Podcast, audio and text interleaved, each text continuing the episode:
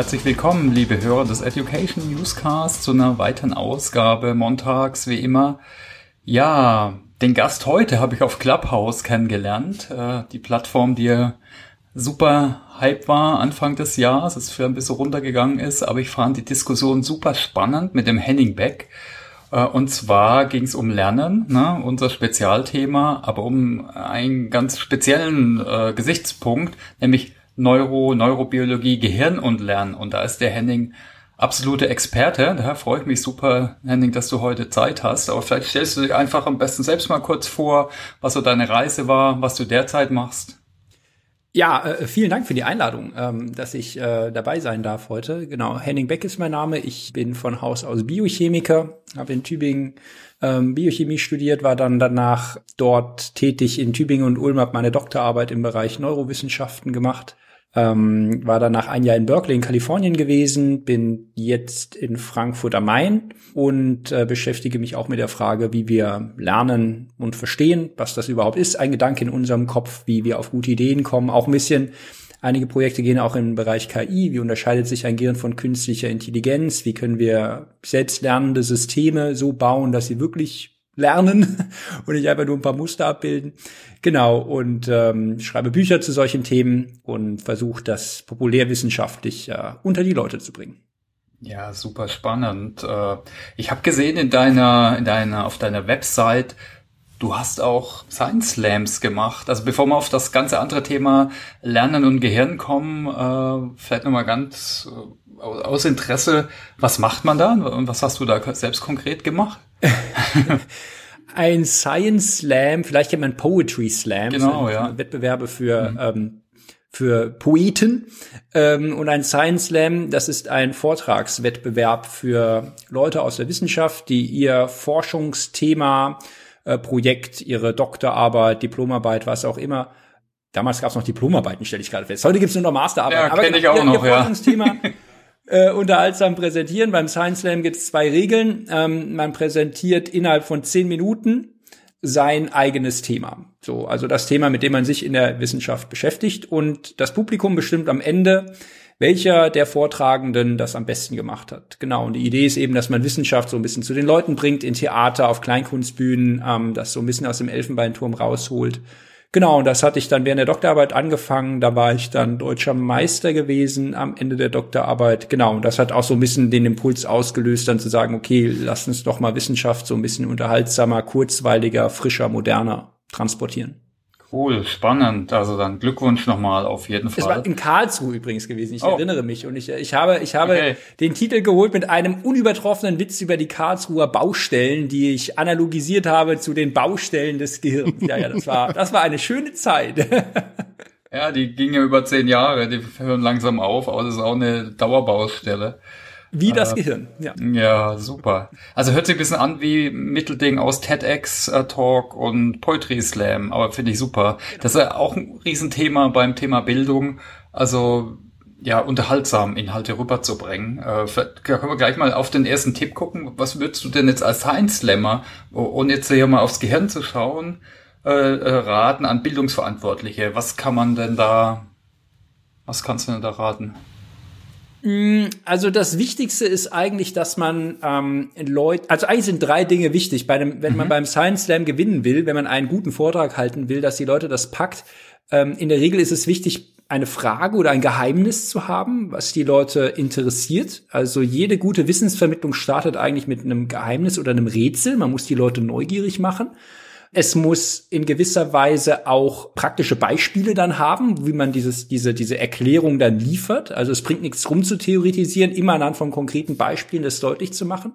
Ähm, und es muss in irgendeiner Weise emotional sein. Also beim Science Slam ist das sehr häufig über, ähm, über Humor, über Witze, über sowas Kurzweiliges aber es darf nicht zu trocken sein. Also es kann durchaus, es sollte locker aufgemacht sein, weil das ist das, woran sich Leute dann auch, auch ganz gut erinnern. Man darf es nur nicht übertreiben. Also bei Science Slams, das ist kein Allheilmittel, ja, also da kann ich jetzt große Wissenschaft nicht so eindampfen, dass sie ewig hängen bleibt. Ähm, aber man kann sich so die ein oder andere Sache abschauen, wenn man jetzt ähm, Corporate Learning macht, Schulunterricht macht, äh, akademischen Unterricht macht, ist egal. Es sollte unterhaltsam kurzweilig sein. Ja, gute Punkte. Ne? Gerade im deutschen Raum sind wir oft zu verkopft. Also da kann man das auf jeden Fall mitnehmen. Aber Gerade äh, auch im deutschsprachigen Raum. Interessanterweise, Science Slams sind eine deutsche Erfindung. Oh. Die ersten gab es in Darmstadt und das ist im angelsächsischen Raum gar nicht so bekannt. Und sie wundern sich, dass Deutsche tatsächlich lustig über Wissenschaft sprechen können. ähm, aber es ist in der Tat der Fall. Also die deutschsprachige Wissenschaftsszene zeichnet sich auch häufig dadurch aus, dass man Reputation gewinnt, indem man kompliziert spricht. Mhm. Und das ist im angelsächsischen, im, also im UK und, und Amerika anders. Dort geht es immer darum, auch so zu sprechen, dass man die Leute mitnimmt, verständnisvoll zu sprechen. Verständnisvoll, eher gesagt, dass man Verstehen schafft. Das wollte ich damit sagen. Ähm, und das ähm, ist wichtig, denn wir machen ja Forschung für die Menschen. Ja, ähm, und dann muss man es auch so erklären können, dass sie es verstehen. Ja, spannend. Aber das hätte ich gar nicht gedacht. Ich habe gedacht, es kommt aus den USA, ne, wie so vieles, aber ah, wieder, wieder was gelernt.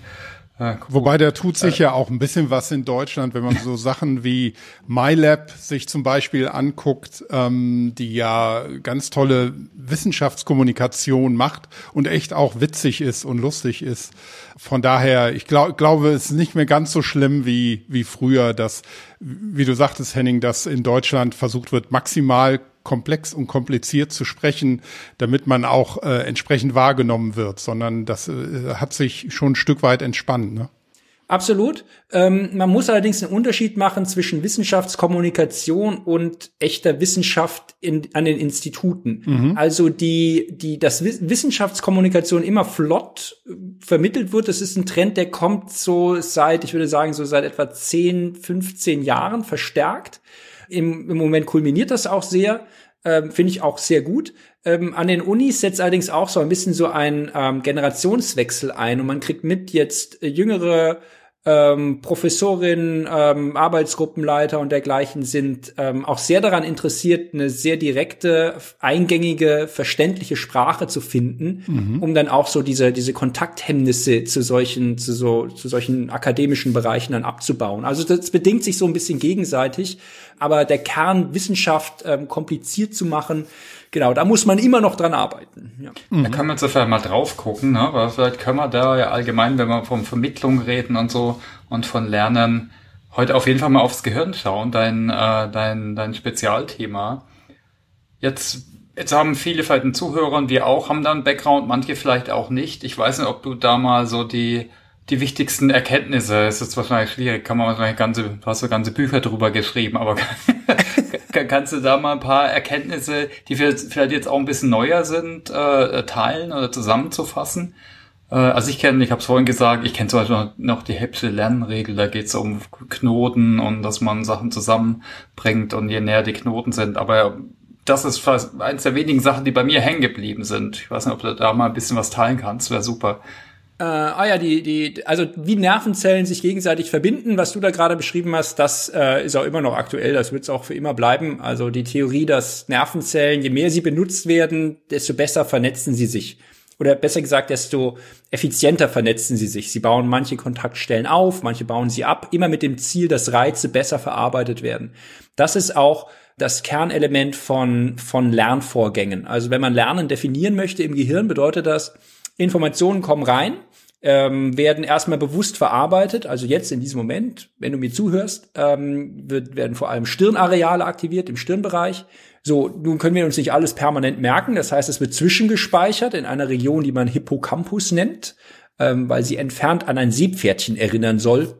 Ich weiß auch nicht warum. Sie ist so eine gekrümmte, bananenförmige Struktur.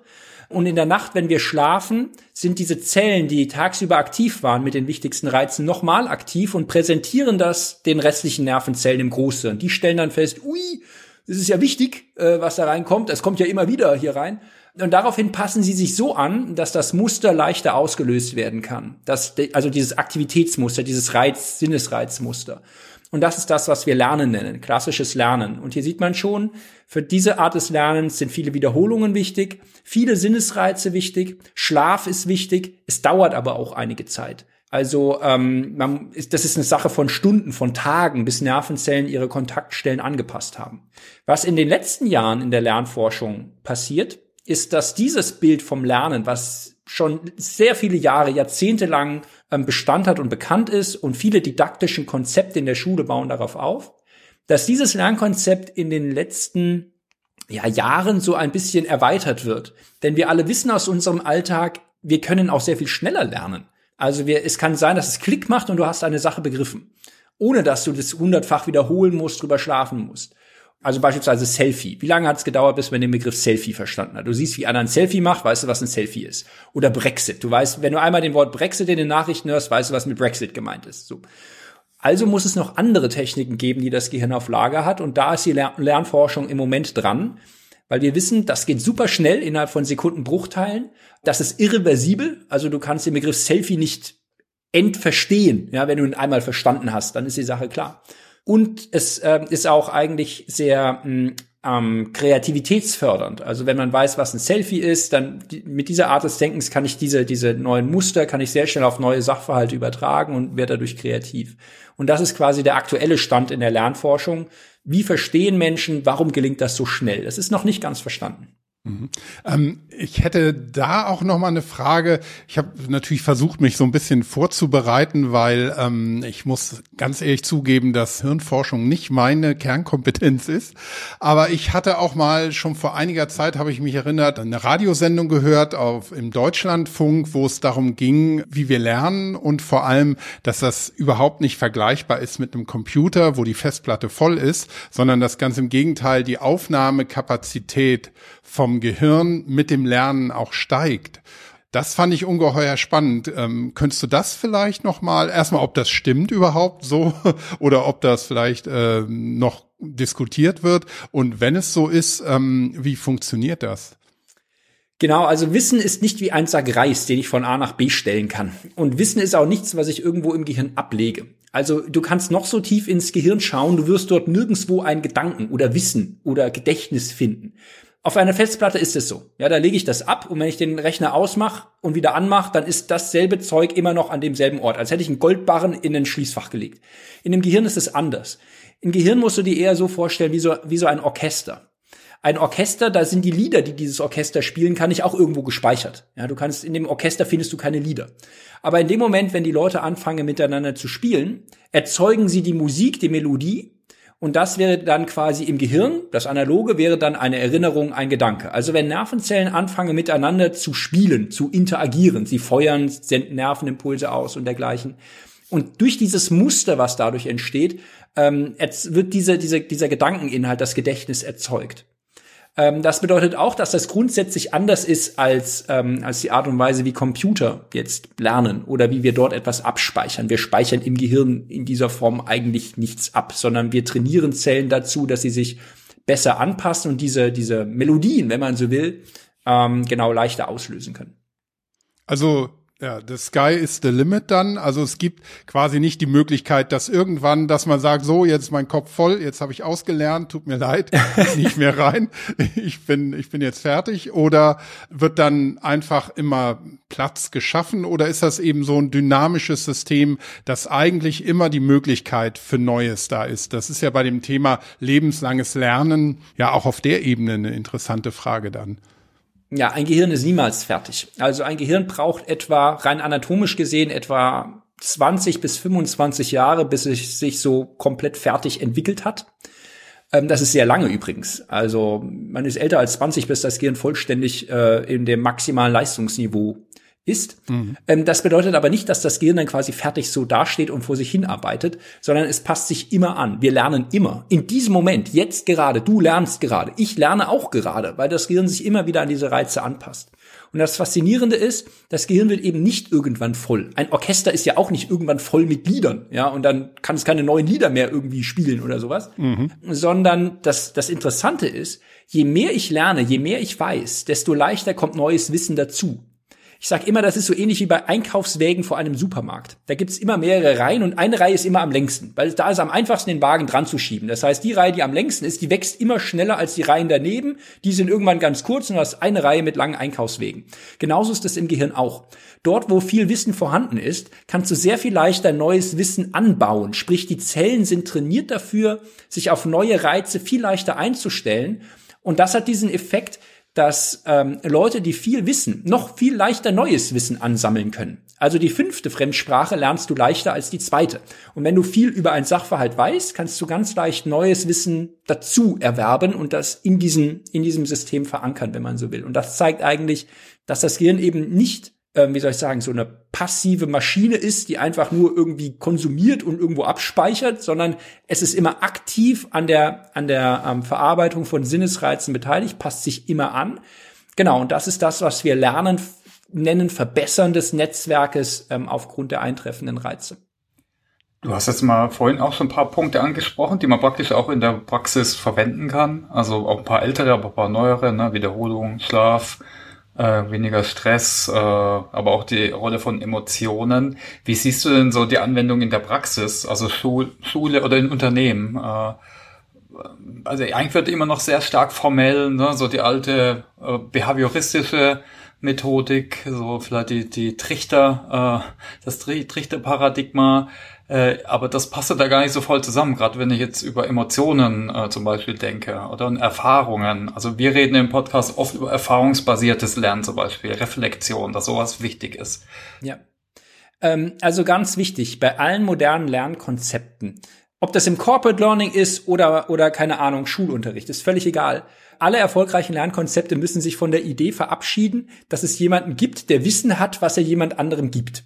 Also ähm, Wissen ist, wie gesagt, nicht wie ein Sack Reis, den ich irgendwo hinstellen kann. Ich kann Wissen nicht irgendwo hingeben. Ich kann dann nur dafür sorgen, dass die Leute selber in die Lage versetzt werden, neu zu denken, sprich sich Wissen aufzubauen, das Gehirn quasi sich neu vernetzen zu lassen. Und das Allerwichtigste ist dafür, dass ich die Leute neugierig mache auf etwas. Ich muss sie hungrig machen auf etwas. Und es geht nicht darum, alles klar und effizient und eindeutig zu machen, sondern man muss die Leute locken, man muss ein bisschen Unklarheit schaffen am Anfang und dann muss man sie aus dieser Unklarheit rausführen. Ich sage immer, das ist wie so ein Weihnachtsgeschenk. Ineffizient. Weihnachtsgeschenke sind sehr ineffizient. Bei Weihnachtsgeschenken gibt's jemanden, der wünscht sich was, das packt er ein, dann kaufst du das, packst es wieder ein. Äh, der wünscht sich was, was du dann kaufen sollst, das packst du ein, damit der es wieder auspacken kann, was er sich gewünscht hat. Ja, das ist total bekloppt. Wir verstecken Ostereier. Ist ja bekloppt. Ich kann die Eier auch direkt geben. Aber das mag keiner. Wir lieben es, Geschenke auszupacken, Rätsel zu haben. Das heißt ja die drei Fragezeichen, ja, und nicht die drei Punkte. So, es geht darum, Rätsel zu schaffen. So. Und ähm, in der Schule oder in der Wissensvermittlung geht das ganz genauso. Also ich hatte zum Beispiel mal einen Lehrer, Geschichtsunterricht, der kam zu uns in die Klasse, hat gesagt, ja Leute, ich bin Papst. Wieso wie Papst? Ja, Papst. Ich bin Papst, Heiliges Römisches Reich, deutsche Nation. Ihr wisst, 11. bis 12. Jahrhundert, der Papst hat eigentlich hier alles zu sagen. Aber der König denkt das gar nicht. Der König denkt, ich bin nur Papst. Ich hätte nichts zu melden. Er wäre der Boss. Was soll ich denn jetzt machen als Papst, um dem König und aller Welt zu zeigen, dass ich hier der Chef im Ring bin? Vorschläge, so, wie so, ja, pff, was kann man da machen? Keine Ahnung, Krieg, nur nicht so gut. Wir haben so rumspekuliert. Es lief auf den Gang nach Canossa raus, ja, also öffentliche Demütigung des Königs, Meinungskampagne hinten drauf, damit jeder weiß, Papst ist der Boss. Das hätten wir jetzt in dem Buch lesen können. Ich hätte die ganzen Zahlen auswendig lernen können. Ich hätte die ganzen Namen auswendig lernen können. Investiturstreit vor und zurück. Aber zu verstehen, was da passiert ist damals, das gelingt immer dann am besten, wenn ich selber aktiv beteiligt bin.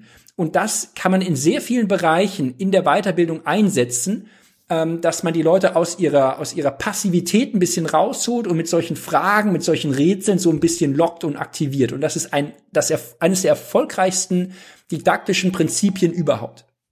Ja, das ist super, weil wir, wir haben uns genau solchen Themen schon von anderen Richtungen, eher didaktischen Richtungen genähert, ne? so Stichwort Gamification, Storytelling, da sind da solche Punkte alles mit drin oder jetzt äh, Ermöglichungsdidaktik, ist es hört sich ein bisschen abstrakt an, aber da geht es auch darum, dass der Mensch lernt, also nicht der Lehrer, äh, trainiert, sondern ich kann nur als Individuum, als in meinem Gehirn kann ich ja nur lernen. Das kann noch nicht äh, jemand anders machen, bei Schnittstelle oder so. Äh, hast du dafür noch andere Tipps äh, gerade für die Praxis? Äh, du hast ja jetzt ein, auch echt schon super viel äh, gesagt. Neugierig machen, aktive Beteiligung, Erfahrungen fördern. Äh, was kann man denn so im Unternehmen noch machen vielleicht? Äh, also wir hatten ein Projekt hier in Frankfurt, da ging es darum, trockene Themen zu vermitteln. Ähm, in, für ein Finanzunternehmen trockene Themen. Passt zu SAP. Ähm, SAP-Training. Ich rede hier ja. von wirklich trockenen Themen, sowas wie oh, Geldwäschegesetzgebung, okay, Erbschaftssteuerrecht, okay. Immobilienrecht, Versicherungsrecht. Ich habe Leute schlafen vom Stuhl fallen sehen in einer Geldwäschegesetzgebungsschulung und ich mache keine Witze. Und ähm, wir haben überlegt, kann man dieses, kann man solche Themen auch ein bisschen anders aufziehen? Und wir haben gesagt, okay, wir teilen das auf. Klassische, klassisches Corporate Learning wäre, du machst eine Schulung, ähm, da steht jemand vorne, Druckbetankung, zwei Tage Seminar, dann gibt's ein Skript dazu, das sollen die Leute dann irgendwie äh, abarbeiten und dann kriegen sie das Testat am Ende. Wir haben gesagt, okay, teilen wir das auf. Erster Tag holen wir die Leute raus aus diesem, aus diesem passiven Teil. Ihr seid Mafia-Boss und wollt Geld waschen. Wie geht ihr denn davor? So. Oder ihr seid Bismarck und seht, wie in eurem Reich die ganzen Leute krepieren, weil sie keinen Arzt bezahlen können. Wie würdet ihr denn vorgehen, damit jeder in deinem Land einen Arzt bezahlen kann? So, wie, wie, wie würdet ihr das aufsetzen? Und du holst die Leute ab, du lässt die so ein bisschen machen. Das kann so ein halber Tag sein oder ein Dreivierteltag. Und du machst sie quasi hungrig. Du machst sie neugierig auf, auf die Auflösung. Und das ist ein Prinzip, was in den letzten Jahren in der Forschung immer mehr rauskommt. Der Übergang von Unklarheit zu Klarheit. Das ist das, was, was diesen Lerneffekt hat. Ich kann es am Anfang auch klar hinstellen. Das wäre wie ein unverpacktes Weihnachtsgeschenk. Das macht keinen Bock. Ja, da lernt auch keiner irgendwie was dabei. Das geht rein und wieder raus. Ähm, sondern am Anfang die Leute neugierig zu machen. Und im zweiten Schritt haben wir dann in diesem Beispiel gesagt, okay, das danach zu bearbeiten, die ganzen Details von Geldwäschegesetzgebung oder Krankenversicherungsrecht, das kann ich auch digital danach anbieten. Also da kann ich mich dann so durch ein Tutorial durchklicken, das kann ich gamifiziert dann aufbereiten, das kann ich in so einer Videoserie oder wie auch immer dann individuell für die Person bereitstellen. Aber der Anfang, der wichtige Start, der muss diese Interaktion haben, dieses ähm, diesen Austausch der Leute untereinander, weil das ist das, was wirklich nachhaltig das Wissen verankert. Und das, das wäre so ein, ein Best-Case-Beispiel, wie, wie man das umsetzen kann, weil es immer darum geht, Leute nicht, ja, nicht in dieser passiven Rolle zu lassen. Und als weiteren Tipp, weil du gerade noch nach Tipps gefragt hattest, weitere Tipps, ähm, wie, wie man das Lernen quasi verbessert. Einer, einer der wichtigsten Effekte oder psychologischen, eines der wichtigsten psychologischen Prinzipien ist der, der Testing-Effekt. Also wenn ich will, dass Leute etwas gut lernen, teste sie. Nicht um sie abzuprüfen, sondern weil wir wissen, in dem Moment, wo wir Informationen wieder reaktivieren, sind sie formbar. So wie wenn ein Orchester jetzt ein Lied spielt. In dem Moment, wo sie das Lied spielen, die Leute, da können sie auch das variieren. Da können sie sich neu justieren. Da können sie sich neu eingrooven oder sowas. Das passiert im Gehirn auch. Also jedes Mal, wenn du, keine Ahnung, vom Tag vorher, von der Woche vorher durch einen kleinen Test das können nur fünf Multiple-Choice-Fragen sein oder drei Verständnisfragen, wo man was hinschreiben muss oder sowas. Ganz kurz nochmal in diesen Reaktivierungsmodus kommt, dann wissen wir, dann wird das im Nachgang umso fester wieder verankert. Die Zellen passen sich umso besser an und es bleibt sehr viel langfristiger, langfristiger drin. Und als letzten Tipp, ähm, dann bin ich auch ruhig, ist, ähm, dass man das Verhältnis von Arbeit und Pause richtig einhält. Also es bringt nichts zu sagen, viel hilft viel. Ja, also in, wenn ich fünfmal so lange lerne, lerne ich fünfmal so gut, sondern ähm, ich muss ein Verhältnis von Arbeit zu Pause einhalten. Und das ist auch interessant. In der Wissenschaft stellt, in allen möglichen Studien stellt sich immer wieder fünf zu eins als das goldene Verhältnis heraus. Also fünf Teile Arbeit, ein Teil Pause. Also 50 Minuten arbeiten, 10 Minuten Pause oder oder 100 Minuten arbeiten und 20 Minuten Pause. Aber das ist so, ein, so, eine, so eine gute Daumenregel, die man einhalten sollte. Vielleicht an, an der Stelle eine Frage dazwischen mal.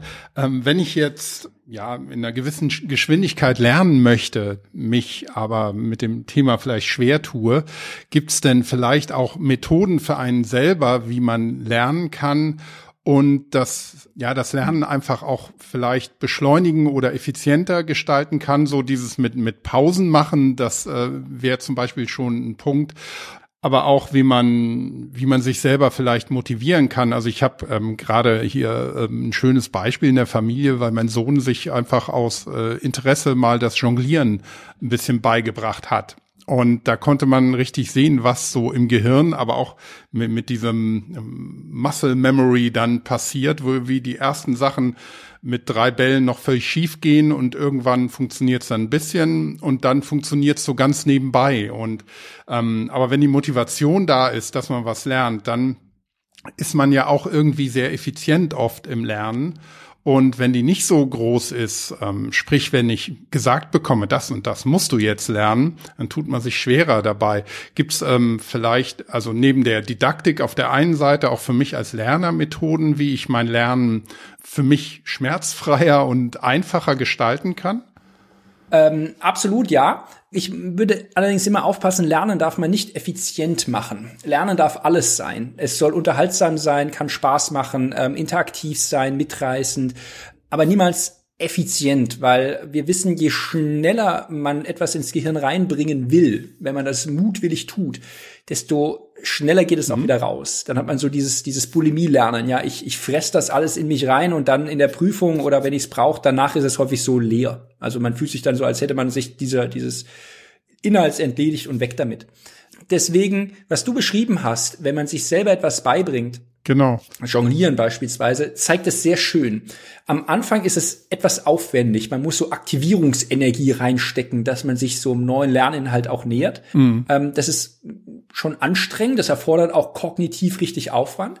Allerdings, wenn ich das anhand von praktischen Beispielen konkret machen kann, dann verautomatisiert sich das dann irgendwann, weil das Gehirn nicht mehr eins zu eins das abbildet, was es quasi gehört und gesehen hat, rein wortwörtlich, sondern es abstrahiert. Es erkennt plötzlich dieses Schema, sagt man in der Wissenschaft, ein, ein kognitives Schema, was es auf neue Situationen übertragen kann. Sprich beim Jonglieren, du kannst ja nicht nur mit den drei Bällen jonglieren in deinem Wohnzimmer, wo du das dann geübt hast, sondern du kannst es auch draußen auf der Straße, bei Gegenwind, äh, wenn dir die Sonne ins Gesicht steht oder im Regen, kannst du dann trotzdem jonglieren, mhm. weil du dieses Konzept, diese, diese Fähigkeit, diese Bewegung in diesem Fall ähm, übertragen kannst auf neue Sachverhalte. Und ähm, diese, dieser Transfer, der braucht ein bisschen Zeit. Bei Bewegung wissen wir, das wird zum Schluss vom Kleinhirn übernommen. Das ist gar nicht mehr bewusst verarbeitet. Also du denkst nicht nach, wenn du Rad fährst oder wenn du Auto fährst. Das ist automatisiert. Ähm, wir wissen aber auch, dass das für andere kognitive Vorgänge gilt. Also ähm, Problemlösungsfähigkeiten beispielsweise. Das, das können Menschen sehr gut und sehr schnell auf andere Bereiche eskalieren, wenn man ihnen so ein immer konkrete Beispiele gibt, an, anhand denen sie das ausprobieren dürfen. Also dieses trockene Wissen aufnehmen und dann in der Hoffnung, das kann ich irgendwie anwenden, das geht nicht. Deswegen ist auch Learning on the Job, dass ich das zum Teil nebenbei habe, sehr gut, weil die Leute sofort den Transfer haben zu der, zu der konkreten Anwendung. Und ansonsten bleibt es halt im Schulungsraum oder in dem, äh, keine Ahnung, in dem Online-Webinar stecken und es, es gelingt nie der Transfer in den, in den wirklichen Arbeitsalltag. Das ist ein guter Punkt. Ne? Also ihr arbeitet wahrscheinlich auch mit Kognitionswissenschaftler zusammen, die eher aus der Psychologie kommen, weil manche Sachen, die kommen ja auch daher bekannt vor. So die regelmäßige Wiederholung, so Faced-Modelle, äh, ist ja auch was, was man in letzter Zeit wieder öfters hört. Äh, da gibt's ja schöne Zusammenhänge, dass man manche Sachen vielleicht erklärt oder vielleicht nochmal anders darlegen kann in der äh, Biologie oder Chemie. Ja, ähm, und das ist übrigens nicht nur in der Wissenschaft selber, sondern auch für die Didaktik äh, ganz wichtig. Denn wenn ich einen Lerninhalt habe, ähm, dann ist es durchaus sinnvoll, den zu variieren. Also wenn ich den, dasselbe Beispiel aus oder denselben Sachverhalt aus völlig unterschiedlichen Bereichen attackiere, wenn man so will, dann ist man sehr viel besser in der Lage, das auf andere neue Beispiele zu, zu ähm, übertragen. Und das sollte ja eigentlich das Ziel sein vom Lernen. Also das Ziel sollte ja nicht sein, dass ich zum Schluss irgendwie den, diesen, diesen Test bestehen kann, ja, oder dass ich da möglichst wenig Fehler mache in dem, keine Ahnung, in der Übung oder so, sondern das Ziel sollte sein, dass die Leute, keine Ahnung, zwei, drei Jahre nachdem diese Schulung abgeschlossen ist, dass sie damit immer noch was anwenden können und im besten Fall ähm, das so verstanden haben, dass sie völlig neuartige Probleme damit lösen können. Und das gelingt eben nur, wenn ich während dieser Schulung oder während dieser, sagen wir mal, Intervention im allgemeinen Sinne, wenn ich dort den Leuten die Möglichkeit gebe, dass sie das auch praktisch interaktiv selbstständig ausprobieren dürfen. Und ähm, das ist eigentlich ein, ein sehr wichtiger Punkt, weil ich ansonsten die Leute zu sehr passiviere. Ja, man, man trainiert sie dazu, einfach ähm, Informationen aufzunehmen, so wie du eben gesagt hast, irgendwie mit dem Trichter rein in den Kopf und dann in der Hoffnung, dass das wird irgendwas bewirken. Aber das ist, das ist rausgeschmissenes Geld dann am Ende. Und die Zeit kann man sinnvoller einsetzen.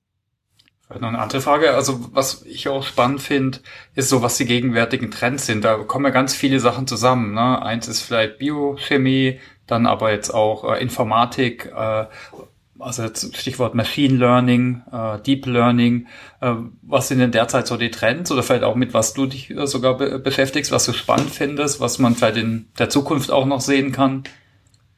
Also was im Moment sehr spannend ist, gerade, also sei es jetzt in der Neurowissenschaft oder ähm, auch in der Informatik, wir wissen, dass das Gehirn sehr energiesparend arbeitet. Also äh, Intelligenz bedeutet eigentlich vom Wortsinne, von der Definition, dass du mit minimalem Aufwand ganz große, größtmögliche Probleme lösen kannst. Was wir jetzt ähm, bei Machine Learning sehen, ist eigentlich das Gegenteil. Es werden eigentlich sehr kleine Probleme, irgendwie Gesichtserkennung, Würfel drehen oder sowas, das ist jetzt nicht so super schwer, sehr kleine Probleme mit enormen Rechenaufwand gelöst. Und der Rechenaufwand mit zunehmender Datenmenge steigt immer mehr an. Und das Gehirn scheint Tricks auf Lager zu haben, wie es mit sehr wenig Daten klarkommt. Also, ähm, wie gesagt, wir können anhand von ein, zwei Beispielen können wir sofort Dinge verstehen. Ich gebe dir ein Beispiel. Ähm, wenn ich sage, dass ein Bropa der Bruder deines Opas ist, dann weißt du sofort, wie viele lebende Bropas du noch hast, ob deine Geschwister auch Bropas haben, ob eher alte oder junge Menschen Bropas haben ähm, oder ob Bropas eher äh, von Corona betroffen sind als junge Menschen. So, du hast sofort dieses dieses Konzept sofort eskaliert nach einmaligen, Be nach einmaligen Beispiel. Und die Frage ist, könnte man das auch auf Maschinen übertragen, weil das würde sehr viel Energie einsparen. Also im Moment verdoppelt sich die, ähm, der, der, der Energieumsatz der besten KI-Systeme alle vier Monate. Und das geht halt nicht ewig so weiter. Wir müssen Verfahren finden, wie man sich wirklich vom Gehirn abschauen kann, wie man mit sehr wenig Daten klarkommt. Die wichtigsten Probleme der Welt, die wir haben, sind No-Data-Probleme, ja, oder Little-Data-Probleme, Small-Data-Probleme.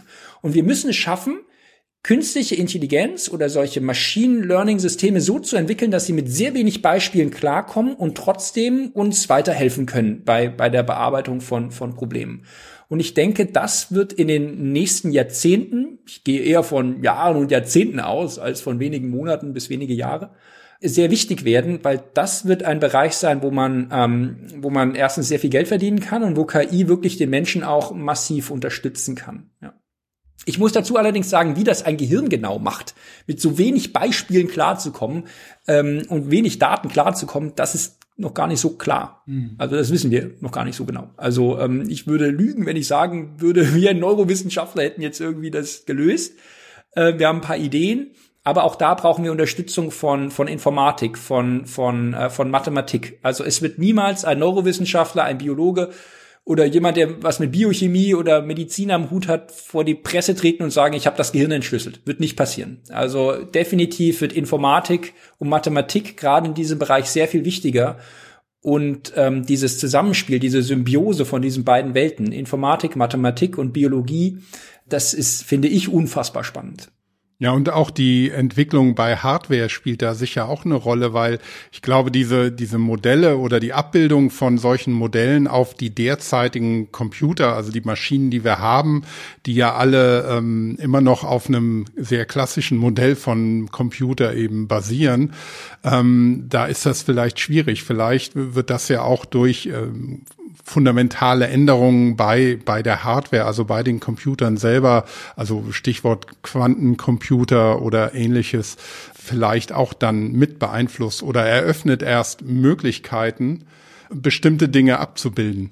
Ich glaube zweites, oder? Weil bis jetzt geht es hauptsächlich um Mustererkennung. Wenn du die ganze mhm, Deep Learning genau. Lernansätze siehst, da ist Kontexterkennung oder solche Sachen. Du musst immer ein Modell erstellen ja. und trainieren. Und äh, auch bei Reinforced Learning, also ohne da jetzt zu arg ins Detail zu gehen, musst du dann wieder Feedback geben. Und das, mhm. da gibt's bis jetzt, oder ich, also ich, ich kenne jetzt so nichts, äh, ja, aber es stimmt. Das war Henne-Ei-Problem, ja, ähm, dass da auch Technologie helfen kann. Völlig richtig. Äh, Quantencomputing würde auch von der Oh, Stonert.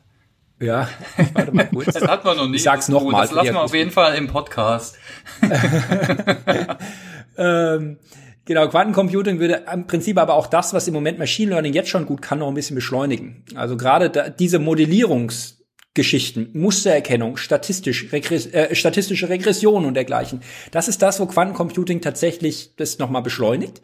Ähm, die Frage ist, würde das reichen? Also ich baller einfach viele Daten rein und setze das quantencomputermäßig um und dann kann ich auch in sehr kurzer Zeit mit sehr vielen Daten klarkommen, unabhängig von dem Energieproblem, was immer noch zu lösen wäre. Mhm. Ähm, beim Gehirn ist eine Sache interessant. Im Gehirn gibt es keinen Unterschied zwischen Hard und Software. Also Hard und Software ist ein und dasselbe. Also die Art und Weise, wie diese Zellen, die Hardware, wie die sind, das ist quasi die Software. So ähnlich wie in einem Orchester. Da gibt's ja auch keinen Output-Musikanten, der zum Schluss vor das Orchester tritt und sagt, so, das ist unser Ergebnis, sondern der Zustand, der erzeugt wird, ist die quasi die Hardware an sich. Ob das jetzt durch neuromorphe Computer, die sich auch anpassen wie ein, wie ein Gehirn, äh, irgendwie die Hardware auch verändern oder dergleichen umgesetzt werden kann, das sind Fragen, also das ist noch sehr weit weg. Ich denke, Quantencomputer werden das, was wir jetzt haben, ein bisschen beschleunigen können. Ich hoffe allerdings, und wir arbeiten auch daran, in einigen Kooperationen, dass man erkennt, welche grundsätzlichen Prinzipien das Gehirn anwendet. Ein Gehirn nachzubauen, so nach dem Motto, ich baue ein künstliches neuronales Netz nach und simuliere das Gehirn, das kann sehr schwierig werden, ja, weil ähm, weil es sehr energieaufwendig ist und weil es weil wir auch die Dynamik gar nicht kennen, die in solchen riesigen gigantischen Netzwerken mit Milliarden von Knotenpunkten und alle haben unterschiedliche Eigenschaften. Da gibt es mit Sicherheit Naturgesetze, ähm, und mathematische Gesetze, die wir noch gar nicht kennen. Mhm. Und ähm, das müsste man erkennen und dann könnte ich das bauen. So wie beim Flugzeugbau auch. Die ersten Flugzeuge hast du gebaut, da hast du diesen Vogelflug nachgeahmt mit beweglichen Flügeln, das hat nie geklappt. Erst als du kapiert hast, du musst diesen Flügel krümmen, Bernoulli-Effekt, Luftströmung, bla bla bla, konntest du Flugzeuge bauen, die haben mit dem Kolibri nichts mehr gemeinsam, nutzen dasselbe Prinzip und transportieren dich über den Atlantik. Und sowas will ich für KI auch sehen, dass das grundsätzliche Prinzip von von, von Mustererkennung, von Lernen, von, von Informationsverarbeitung des Gehirns umgesetzt werden kann. Ich bin sicher, das existiert. Und ich bin sehr sicher, das kann man auch digital umsetzen. Das, was wir jetzt sehen, ich bin sehr sicher, in 100, 200, 300 Jahren werden die Menschen zurückschauen und sagen, das waren nette erste Schritte, haha, was sie damals gemacht haben, putzig, ja. Ähm, da wird noch sehr viel mehr kommen und vor allem brauchst du da so ein bisschen auch einen Paradigmenwechsel ähm, von der, so wie du gesagt hast, Hard- und Software-Denkweise. Ähm, ja, da sind wir gespannt. Äh, ich weiß nicht, gibt es noch andere Punkte, die wir noch anschauen wollen, bevor wir zu so unserer Home Story kommen, zu eher den privaten äh, Fragen, wie du lernst und so weiter?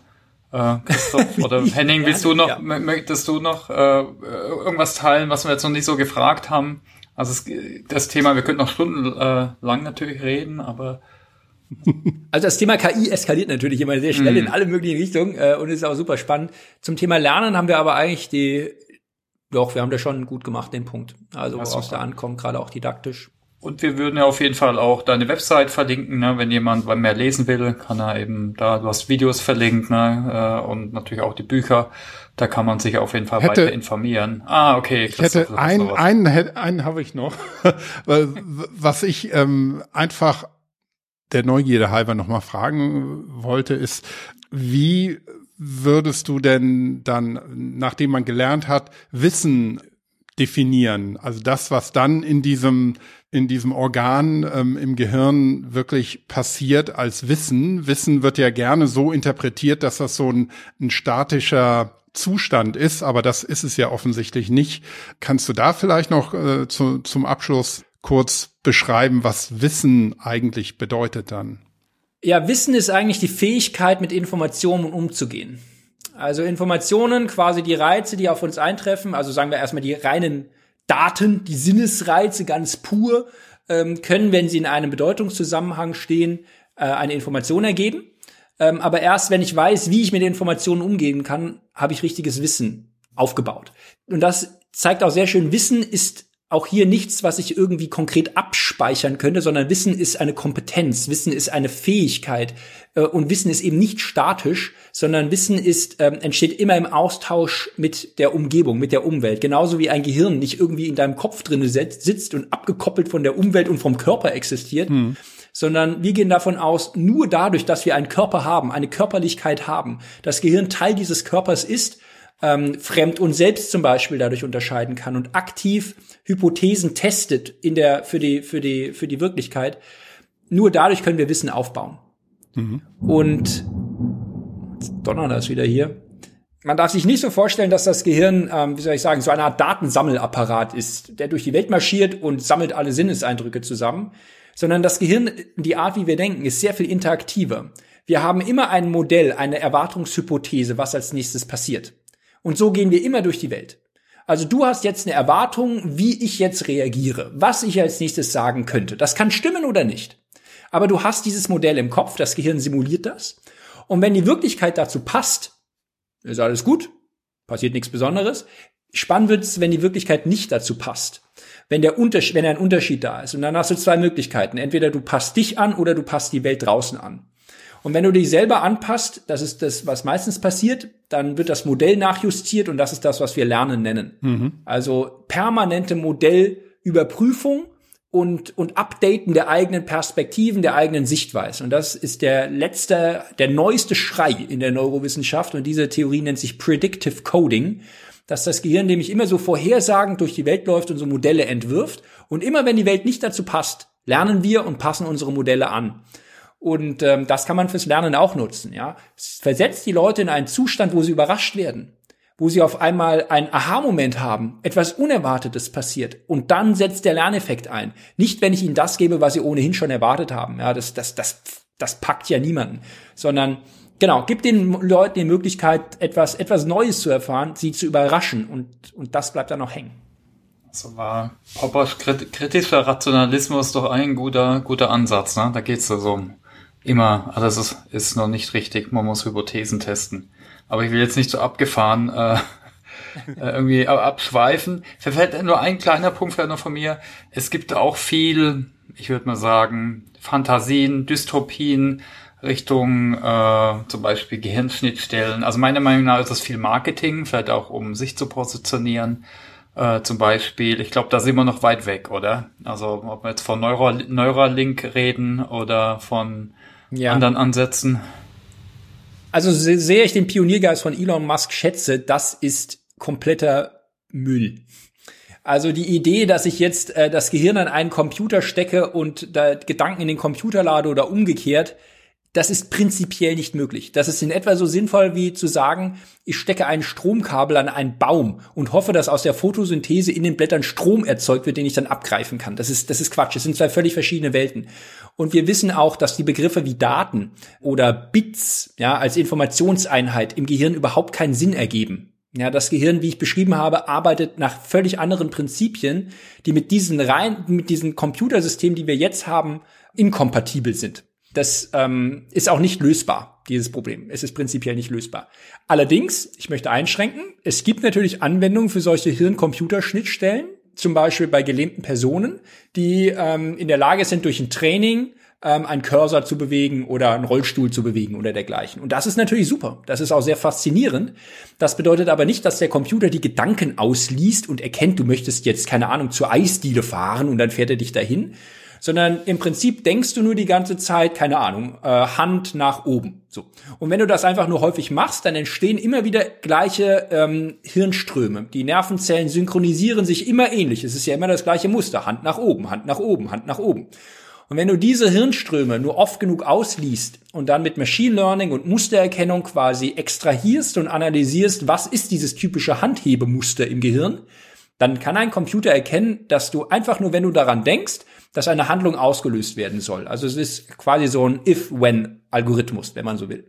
Und das ist faszinierend, das ist auch super. Das hat mit Gedankenauslesen nichts zu tun, aber das wird Anwendungen geben. Und das kann auch in Zukunft so sein, dass ich jetzt beispielsweise Computer, Anlagen, Maschinen und dergleichen über solches Training steuere, ähm, ist möglich. Aber die Idee, wie das Elon Musk hat, ich verschmelze KI mit einem Gehirn, ja, mein Gott, das äh, tut mir leid für ihn ist, ist eine Sackgasse. Ja. Aber es gibt auf jeden Fall gute Anwendungen, hast du gesagt. Absolut. Also Rehabilitation kommt einem sofort in den Kopf und viele andere Möglichkeiten Absolut. noch. Ja, super. Dann würde ich dich mal gern selbst fragen, wie lernst du denn am liebsten? Jeder tickt ein bisschen anders, äh, aber wie, wie lernst du am liebsten? Ja, ich habe ja Biochemie studiert und das ist, ich muss es sagen, in aller Bescheidenheit ein extrem lernintensives Studium. Und das ist wirklich sehr kompliziert. Man muss sehr viele Stoffwechselwege lernen, keine Ahnung, die Stereochemie von Vitamin B12-Abbau und solche Sachen. Also wirklich extrem viel. Und ich habe festgestellt für mich, also erstmal für mich ganz persönlich, ich lerne, ich brauche absolute Ruhe dafür. Ich bin keiner, der irgendwie Musik anhat oder irgendwie in so einem geräuschvollen Umgebung ist. Ich brauche quasi Totenstille um da wirklich mich konzentrieren zu können. Und mein Trick fürs Lernen war immer, ich lerne, wie ich auch fürs Rennradfahren trainiert habe. Man schafft erst eine Grundlage, also wenn ich jetzt für eine Prüfung gelernt habe, keine Ahnung, die war in zwei Monaten oder so, habe ich erst eine Grundlageneinheit gemacht, die ging meinetwegen, keine Ahnung, ging vier Wochen. Äh, und ähm, oder sagen wir sechs Wochen. Die zweite Einheit dauert ein Drittel so lang wie das erste, aber ich mache denselben Stoff nochmal mit neuen Beispielen. Also die dauert dann zwei Wochen. Und das letzte, das würde man beim, beim Sporttraining, würde man das Tapering nennen, die unmittelbare Wettkampfvorbereitung, nochmal um ein Drittel kürzen. Ähm, das heißt, aus den zwei Wochen werden dann, keine Ahnung, sechs Tage oder so. Und da wiederhole ich alles nochmal aber nochmal mit anderen Beispielen. Ich dampfe es immer weiter ein und dadurch, dass ich mich immer weiter fokussiere und immer wieder das ein oder andere neue Beispiel habe da bei dem Wiederholungsprozess, bin ich zum Schluss dann in der Lage, die Prüfung wann auch immer zu schreiben. Die kann sofort sein oder einen Monat später, aber das Wissen ist dann so fest verankert, dass das bleibt dann zum Teil für immer. Also das ist faszinierend. Also ich bin ähm, selber dann immer überrascht, wie gut so ein Gehirn funktioniert. Und als als als Tipp, als letzten Tipp als äh, Life-Hack, als geistige Brechstange, wenn es mal wieder länger dauert mit dem Lernen. wenn man etwas partout nicht kapiert, irgendwie eine Sache oder man kann sie sich nicht behalten, so, dann sollte man die sich unmittelbar vor dem vor dem Einschlafen anschauen. Mhm. Also man ist fertig, Zähne geputzt, alles fertig, man kann das Licht ausknipsen und dann schaut man sich das noch einmal an. Aber nur das, liest das durch. Ein, zwei, drei, vier Minuten, redet nicht, legt sich sofort ins Bett, macht das Licht aus und schläft ein. Wir wissen, dass was unmittelbar vor dem Schlafengehen verarbeitet wurde oder angeschaut wurde, wird in der Nacht von diesem Hippocampus nochmal besonders intensiv durchgekaut und dann bleibt es auch ähm, tatsächlich besser hängen. Ähm, das ist so, so ein Trick, der ähm, für die ganz besonders kniffligen Fälle. Das ist super. Also auf, auf jeden Fall tausendmal besser wie Social Media oder schlechte Nachrichten. Lieber irgendwas Spannendes vor, vorm Schlafen gehen dann hat man, äh, hat man auf jeden Fall mehr davon. Ja, super. Äh, hast du irgendwas auf der, deiner To-Learn-Liste? Alle haben To-Do-Listen ohne Ende, aber was willst du so dieses Jahr? Hast du da irgendwas vor, vorgenommen? Ähm, ich möchte, äh, ähm, es gibt, ich werfe Bumerang. Es gibt verschiedene Bumerang-Wurftechniken, die ich, äh, die ich noch üben muss. Du hattest gerade vom Jonglieren gesprochen. Ähm, mhm. Bei mir ist die Aufgabe, ähm, dass ich noch spezielle Wurftechniken beim Bumerangwerfen mir noch drauf schaffen muss. Das ist sehr nervig, weil man auch am Anfang viel wiederholt, bis es einem dann in Fleisch und Blut übergeht. Aber ich hoffe, dass ich da den Sommer ein bisschen draußen nutzen kann. Äh, ist, äh, ist auch ein bisschen Entspannung. Ja? Also wenn man viel liest, äh, viel wissenschaftlich arbeitet, dann braucht man irgendwie körperlichen Ausgleich. Ja, Rennradfahren, Bumerang werfen. Macht Spaß. Es war immer spannend, unsere Gäste, dass so ganz unterschiedliche Themen da hochkommen. Finde ich super, super interessant und inspirierend. Äh, vielleicht noch mal, äh, hast du vielleicht noch mal ein paar Tipps für die Hörer, äh, wo man sich zu dem Thema weiter vertiefen kann? Also auf deiner Webseite hast du ja einiges, vielleicht auch, wo du dich äh, äh informierst, jetzt eher populärwissenschaftlich äh, vielleicht. Mm. Also es gibt im Internet einige gute Blogserien, wo ähm, Leute aus dem Weiterbildungsbereich, aus unterschiedlichsten Bereichen, von Musikschulen bis hin zu Corporate Learning, ähm, sich austauschen. Das eine heißt, meine ich, Bold, Blog on Learning and Development. Ist das eine? Ähm, ich meine, irgendwie die Adresse ist bold.expert oder so ähnlich. Das andere ist the effort for the effortful teacher oder the effortful educator oder sowas in die Richtung. Muss ich selber nochmal nachschauen. Auch so eine Blogserie, ähm, wo man so so Best Cases, so How-tos und so aktuelle Trends in im, im Didaktik- oder Learning-Bereich sich so austauscht. Da, da kriegt man auch eigentlich immer ganz gut mit, ähm, ob es gerade eine aktuelle Veröffentlichung dazu gibt oder ein aktuelles Projekt oder so so Erfahrungsberichte. Das ist eigentlich ist ganz nützlich. Ja. Ja, super, danke. Das finden wir raus und dann hängen wir es in die Show Notes mit deinen Links äh, natürlich. Alles klar, ich denke, jetzt sind wir eigentlich durch, auch von der Zeit her, oder? Mhm. Ja, perfekt. Perfekt, super.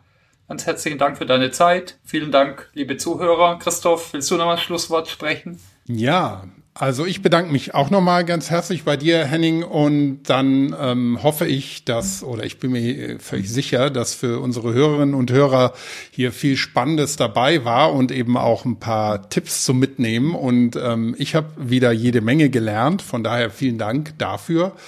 Und liebe Hörerinnen und Hörer, unseren Podcast findet ihr zusammen mit vielen anderen äh, SAP-Wissenspodcasts auf open.sap.com slash podcasts und natürlich wie immer auf allen bekannten Podcast-Plattformen, Podcast-Apps, Podcatchern.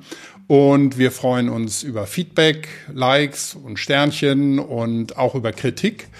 Ja, und in diesem Sinn also nochmal ganz herzlichen Dank und eine erfolgreiche Lernwoche an alle und bis zum nächsten Mal. Tschüss. Ciao. Vielen Dank nochmal. Hat mich sehr gefreut.